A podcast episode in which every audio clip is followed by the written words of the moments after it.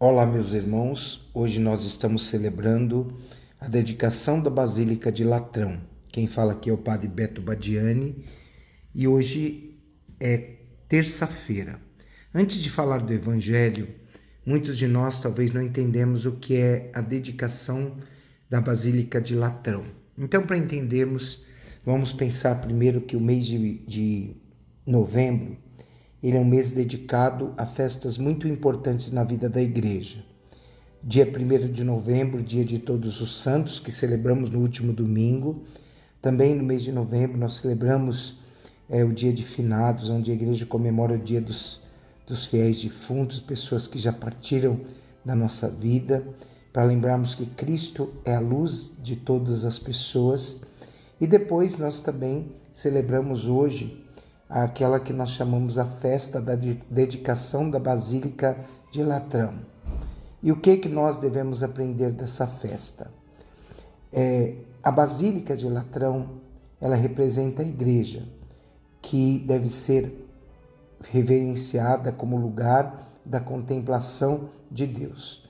Então, no mês de novembro, a igreja celebra essa dedicação e é isso que nós vamos meditar no dia de hoje. A Basílica de Latrão é um dos primeiros templos que os cristãos puderam erguer depois da época das perseguições. Lembremos, meus irmãos, que a igreja não era reconhecida pelo Estado.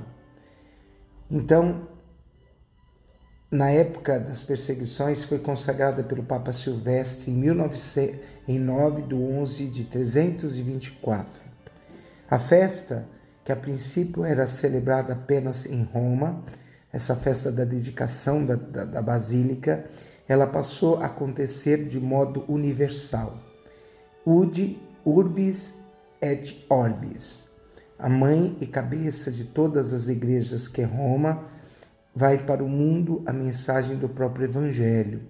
Então, quando falamos da Catedral de São Pedro, lembramos que é a partir da, da Catedral da Basílica de São Pedro, que o evangelho é levado a todos os lugares do mundo. Latrão ele era um palácio de propriedade romana da família dos, dos Laterani. E é importante a gente pensar o que aconteceu nesse momento. Fausta, a esposa do imperador Constantino, ela faz uma doação do patrimônio, que era esse palácio, à igreja. Então Constantino mandou construir no lugar deste palácio, em 324, uma linda basílica em honra a Cristo Redentor, que se tornou a Catedral de Roma e a primeira basílica da Igreja Patriarcal.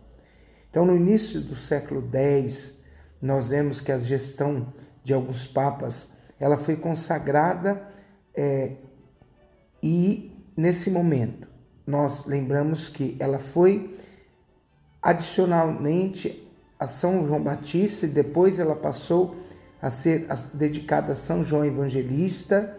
E desde então ela é conhecida pelo nome de Basílica de São João de Latrão. Nessa basílica foram realizados vários concílios da igreja, eh, os papas haviam residido durante quase mil anos nessa basílica. E Vários conclaves também aconteceram e o conclave de 11 meses de duração também aconteceu nesse lugar. Enfim, meus irmãos, a festa da consagração dessa basílica que celebramos hoje, ela nos leva a revivermos os pensamentos na unidade de todas as igrejas, como Cristo quer, que todos nós sejamos um. E assim ele rezou durante a sua, sua vida, né? Antes da sua morte. A palavra igreja é importante, a gente nunca deve esquecer. Ela significa assembleia, comunidade, convocação. Então é importante que nós lembremos que ao celebrarmos a dedicação da Basílica de Latrão, nós celebremos todas as igrejas que falam e transmitem a mensagem do Evangelho. No essencial, na no essencial unidade, na liberdade, mas em tudo na caridade. É assim que Santo Agostinho nos diz. Na unidade, a igreja deve viver na liberdade, mas também, acima de tudo, na caridade. Hoje, o Evangelho vai falar para nós sobre Jesus expulsando os vendilhões do templo. E o que que Jesus quer fazer nesse momento? Os judeus, eles amavam o seu templo como verdadeira devoção. Eles eram orgulhosos do templo. Então, eles falavam que o templo era morada de Deus. Então, falavam dessa grandeza espiritual. Então, a grandeza espiritual de Jesus e seu amor ao Pai, ele, ele vai ter ações muito fortes diante do templo.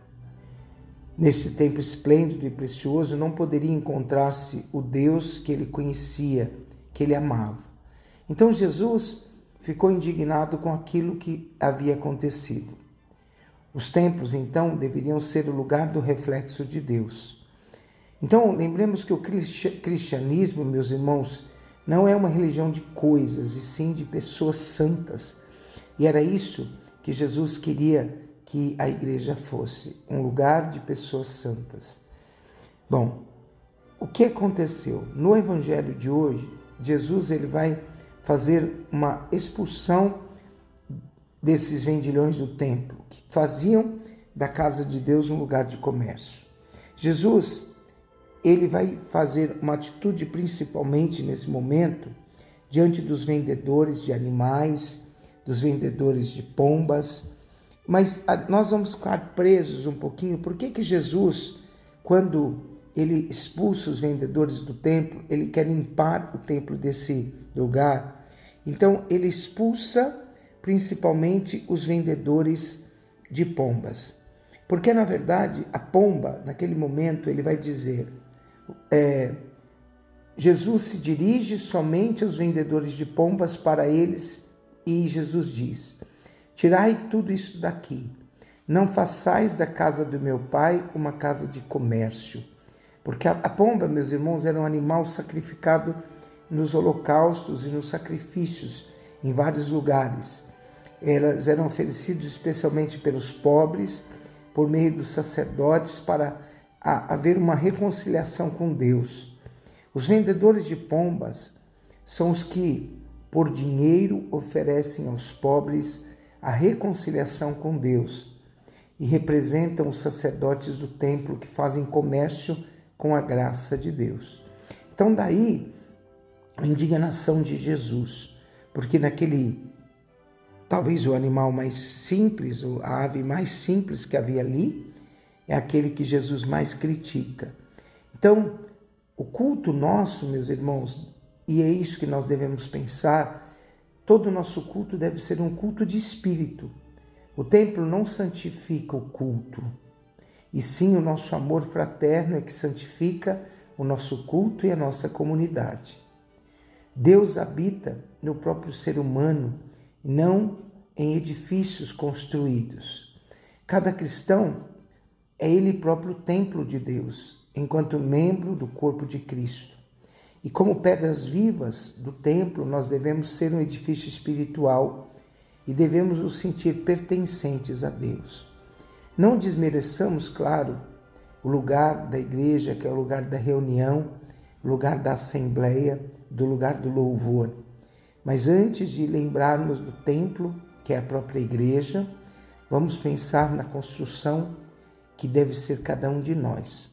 Nós somos a construção mais importante de Jesus, de Deus. Então, que hoje, na dedicação da Basílica de Latrão, não esqueçamos que a mensagem precisa ser vivida, assimilada e transmitida. Abençoe-vos o Deus Todo-Poderoso, o Pai, o Filho e o Espírito Santo. Amém.